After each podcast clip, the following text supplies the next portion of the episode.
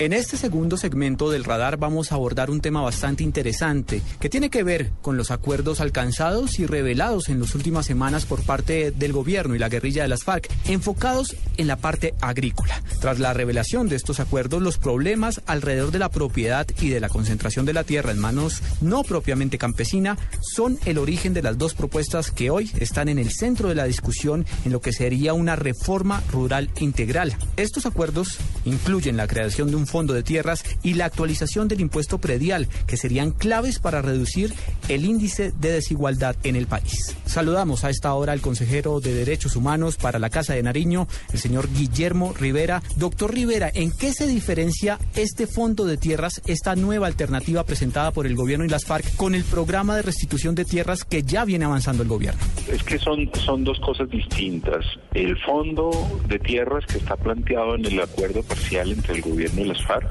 es una cosa. Y otra son las tierras que fueron despojadas por actores de la violencia o que fueron abandonadas por los campesinos debido a la presión que ejercieron en algunas zonas del país actores de la violencia. En este último caso, pues ya existe una ley, que es una ley que no va a ser objeto de negociación, que es una ley que se está aplicando y que se están restituyendo tierras. Ahora, el fondo de tierras que se plantea en el acuerdo parcial que ya fue suscrito por el gobierno de los FARC es un fondo destinado a campesinos o que no tienen tierra o que eh, la tienen de manera insuficiente. Y ese fondo, básicamente, de acuerdo a lo que está consignado en el documento que parcialmente suscribieron el gobierno y las FARC, se nutriría de las tierras objeto de la extinción de dominio, son tierras que cuyo dominio se extingue a sus actuales propietarios por sus actividades criminales.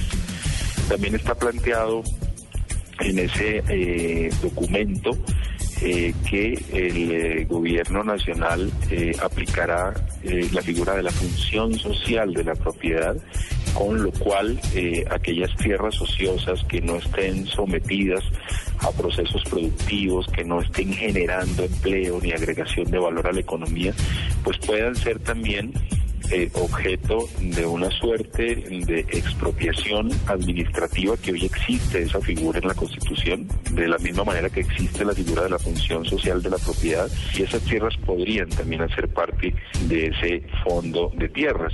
También eh, de ese fondo de tierras podrían hacer parte eh, aquellas tierras que recupere el Estado, que han sido o invadidas o tierras que han sido irregularmente asignadas a través de instituciones del Estado. De lo que se trata es de eh, hacer confluir todas las políticas de eh, recuperación de tierras de tal manera que con todas ellas se pueda tener un número importante de hectáreas para ser luego distribuidas entre los campesinos o que no tienen tierra o que aún teniéndola es insuficiente para una actividad productiva que les garantice mejores condiciones de vida. ¿Qué personas directamente se van a ver beneficiadas con este fondo? ¿Qué requisitos tienen que cumplir las personas que entren a este proceso de restitución?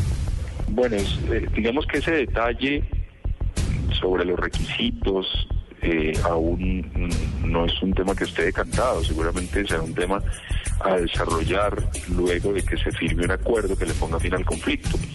Pero la línea general es que a ese fondo o a esas tierras puedan acceder campesinos que no tienen tierra o campesinos que tienen pues, una cantidad de tierra que no les permite desarrollar un proyecto productivo que garantice mejores condiciones de vida o que eh, eleve sus condiciones de vida para aproximarse a la calidad de vida. Así que, digamos, ya los detalles de procedimiento, de qué requisitos se exigirían y a través de qué entidades se harían, pues ese ya será un tema que deberá ser objeto de un desarrollo posterior a la firma de un acuerdo final que le ponga fin al conflicto. En estos momentos, como usted del acuerdo, como lo conocieron todos los colombianos y como pidió que se evalúe el propio jefe del equipo negociador Humberto de la Calle, este tipo de acuerdos, ¿hay garantías de que en este fondo de tierras puedan haber entrega de hectáreas en poder de la guerrilla? Es que las hectáreas en poder de la guerrilla desde ya pueden ser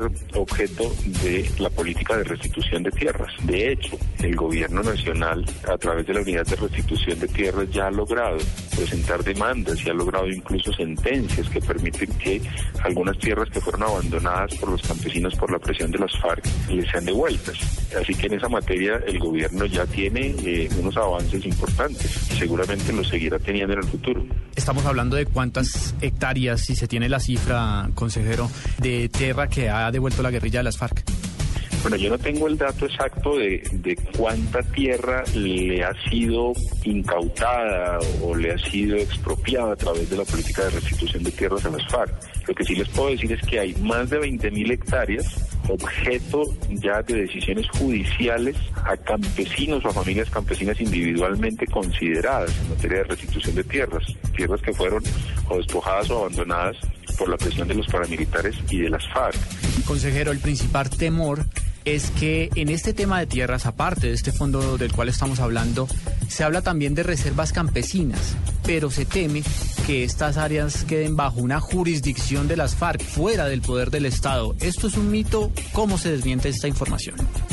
Bueno, ese es uno más de varios mitos que se han eh, creado a, a partir de los acuerdos parciales que han suscrito el gobierno y las FARC.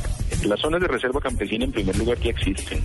Esa no es una novedad que surja en los acuerdos eh, que han desarrollado ya o que han logrado el gobierno y las FARC. Hoy las reservas campesinas son una figura de creación legal y que eh, están en vigencia lo que han planteado en, esos acuerdos es que las zonas de reserva campesina serán un instrumento que habrá que fortalecerse, primero para garantizar eh, la propiedad de los campesinos sobre la tierra, segundo también para el cierre de la frontera agrícola, pero de ninguna manera esta es una novedad. Y tampoco en el texto de los acuerdos se lee por ninguna parte que esas zonas de reserva campesina se conviertan en una suerte de república independiente, de tal manera que no hay lugar para pensar en que estas zonas de reserva campesina van a ser una suerte de repúblicas independientes.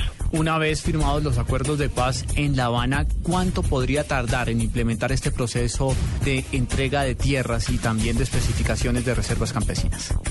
Pues es muy difícil arriesgar fechas, pero pienso que hoy la institucionalidad rural es una institucionalidad que se ha venido fortaleciendo. Existe la unidad de restitución de tierras, se han venido haciendo esfuerzos por afinar en el ordenamiento jurídico la figura de la extinción de dominio. Seguramente habrá que muy pronto hacer un catastro rural y todos esos instrumentos y esas instituciones que han venido afinando su accionar en los últimos años pues se convertirán en todo un engranaje para garantizar que estos acuerdos, si se llegasen a firmar, se puedan empezar a cumplir a la mayor brevedad de tiempo. Es el consejero para los derechos humanos de la Presidencia de la República, Guillermo Rivera. Doctor Rivera, gracias por estar esta tarde en el radar. Gracias a ustedes por la invitación, les deseo una feliz tarde. Estamos detrás de los hechos de la semana en El Radar de Blue Radio.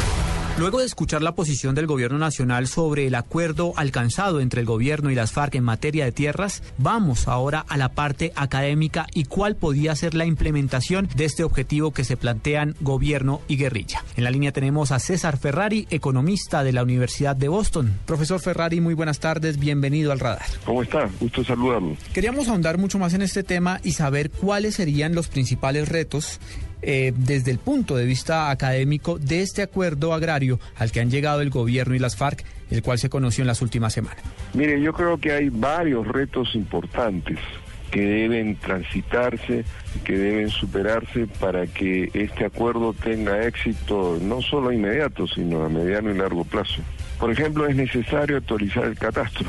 El catastro es importante para saber cuál es la propiedad, dónde está, qué tamaños tiene, y también incluso para poder con una vía información actualizar los impuestos sobre la tierra que en Colombia acaban siendo muy reducidos porque no se tiene una dimensión exacta ni hay un catastro actualizado. Eso es una cuestión importante. La segunda cuestión importante no necesariamente depende del acuerdo, depende de las condiciones generales del país y depende también del gasto público que se haga en infraestructura, porque pretender de que los productos lleguen a los mercados sin carreteras es prácticamente un imposible. Llegan ciertamente con dificultad, pero llegan con costos de transporte muy elevados y además con un riesgo de perecer en el camino. Y además creo que hay otras cosas mucho más importantes que van a ser viable o inviable este acuerdo en términos agropecuarios. Me refiero a una buena tasa de cambio, me refiero a costos financieros adecuados. Profesor Ferrari, ¿cómo lograr que pues obviamente este acuerdo, además de legalizar la tierra, pues la distribuya de manera equitativa y obviamente encontrar su vocación adecuada para cada tierra, como usted lo nombraba anteriormente? La redistribución de las tierras tiene que ver, en Colombia en particular, con una recuperación de las tierras por sus legítimos propietarios, que son todos aquellos pequeños y medianos campesinos que fueron expropiados a la mala por por la insurgencia en algunos casos y por los paramilitares en otros casos. Pues ahí tiene que surtir efecto la extensión de dominio que ha venido, que tiene que y, el traslado de esas propiedades a sus antiguos propietarios. Eso seguramente no es fácil de hacer porque va a haber una enorme resistencia y de hecho hay persecuciones para aquellos legítimos propietarios que intentan recuperar su tierra. Pero eso tiene que hacerse también y eso es probablemente uno de los retos más importantes y es sin duda un reto político también. ¿Cuánto podría tardar esta aplicación? Obviamente pues estamos a la espera de la firma de un acuerdo definitivo para la finalización del conflicto armado en Colombia, pero en el caso en que la, el gobierno y las FARC firmen la paz, ¿cuánto podría tardar una aplicación de esta magnitud en materia agraria? Mire, en primer lugar espero que esto se firme, se firme cuanto antes porque creo que es muy positivo para el país que se eliminen esta beligerancia, no solamente por razones de humanidad, sino por razones económicas. Los costos del conflicto son elevadísimos, los costos para mantener torres, viaductos, oleoductos eh, son elevadísimos y entonces si se logra superar eh, esta situación de, guerra, pues se va a poder utilizar eso en esos dineros de, de mantenimiento y recuperación de cosas destruidas por por nuevos, nuevas carreteras y se va invertir en nuevas infraestructuras eléctricas. Eso es importantísimo y eso, eso puede ocurrir casi inmediatamente. Entonces, para una recuperación en ese sentido, unos recursos que antes se destinaban a recuperar la destrucción para invertir en cuestiones este, de, mejor y mayor infraestructura. Colombia tiene un enorme déficit de infraestructura económica y hay que invertir mucho eso. Ahora, las construcciones toman tiempo y toman tiempo y pueden tomar varios años. Y por supuesto la recuperación de las tierras y el traslado a sus legítimos propietarios también toma tiempo. Creo que más importante incluso es tratar de arreglar el tema cambiario y el tema de los costos financieros, pero eso implica una redefinición de las políticas monetarias monetarias, fiscales y de regulación. Y eso puede tomar también mucho tiempo, pero juzgo que si esto no se hace, lo otro va a hacer que la gente tenga tierra y con la tierra no pueda lograr un sustento digno porque las condiciones económicas no le permiten.